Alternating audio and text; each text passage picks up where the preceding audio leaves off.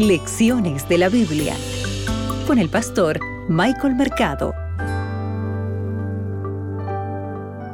Hola, hola queridos amigos, gusto en poder saludarles. Aquí seguimos en Lecciones de la Biblia desde Radio Nuevo Tiempo, la voz de la esperanza. Soy tu amigo el pastor Michael Mercado y para hoy, miércoles 15 de junio, la copa de la adivinación. Si tienes tu Biblia ahí, ábrela. ¿Sabes por qué? Porque Dios desea hablarnos de manera clara. Vamos a meditar en Génesis. Mira lo que dice el texto bíblico.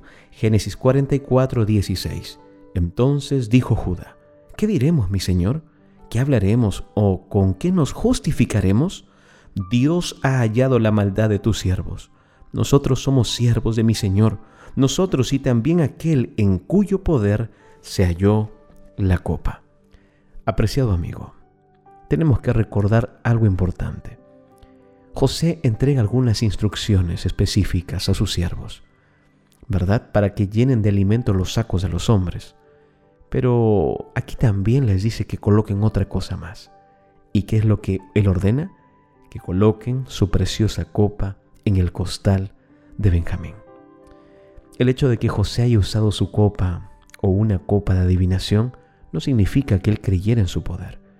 José jamás había pretendido poseer el poder de adivinar, pero quería hacerles creer que podía leer los secretos de su vida. ¿Saben? Pero esta historia tiene algo más grandioso que enseñarnos. Aquí se ven emociones, aquí se ve a un sustituto, aquí se ve preocupación entre los hermanos, aquí se ve un momento donde ellos piensan que la historia puede repetirse y la emoción de los hermanos, ¿verdad? Hace que sus reacciones sean fuertes y los une el mismo dolor. Ahora ellos tienen miedo por Benjamín, que puede perderse tal como aconteció con José. Es por eso que Judá propone que lo tomen a él como esclavo en lugar de Benjamín. Mira lo que dice el versículo 33. Génesis 44, el versículo 33.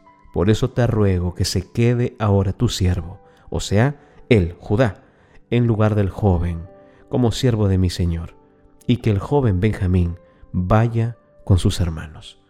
Qué interesante, ¿lo notas?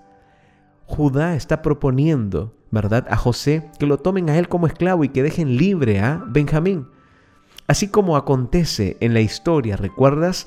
De Génesis, el capítulo 22, el versículo 13, cuando también aquí acontece un sustituto, cuando llega el carnero, ¿verdad? Y fue, fue sacrificado en lugar del inocente Isaac. Judá se presenta como un sacrificio, como una sustitución, cuyo propósito es precisamente afrontar ese mal. Ese mal que no solamente traería dolor, al corazón de aquellos hermanos, sino también traería la muerte de su padre. Yo quiero preguntarte, ¿qué principio de amor, como se presenta aquí en la respuesta de Judá, está implícito en el proceso de sustitución y de salvación? Tal vez para ello necesitamos recordar lo que dice Romanos el capítulo 5, el versículo 8. Pero Dios muestra su amor para con nosotros, en que siendo aún pecadores, Cristo murió por nosotros. El más grande sustituto es Jesús. Tú y yo merecíamos la muerte, pero Jesús un día entregó su vida por ti y por mí. Recuerda, Él es tu Salvador. Que Dios te acompañe. Acabas de escuchar Lecciones de la Biblia con el pastor Michael Mercado.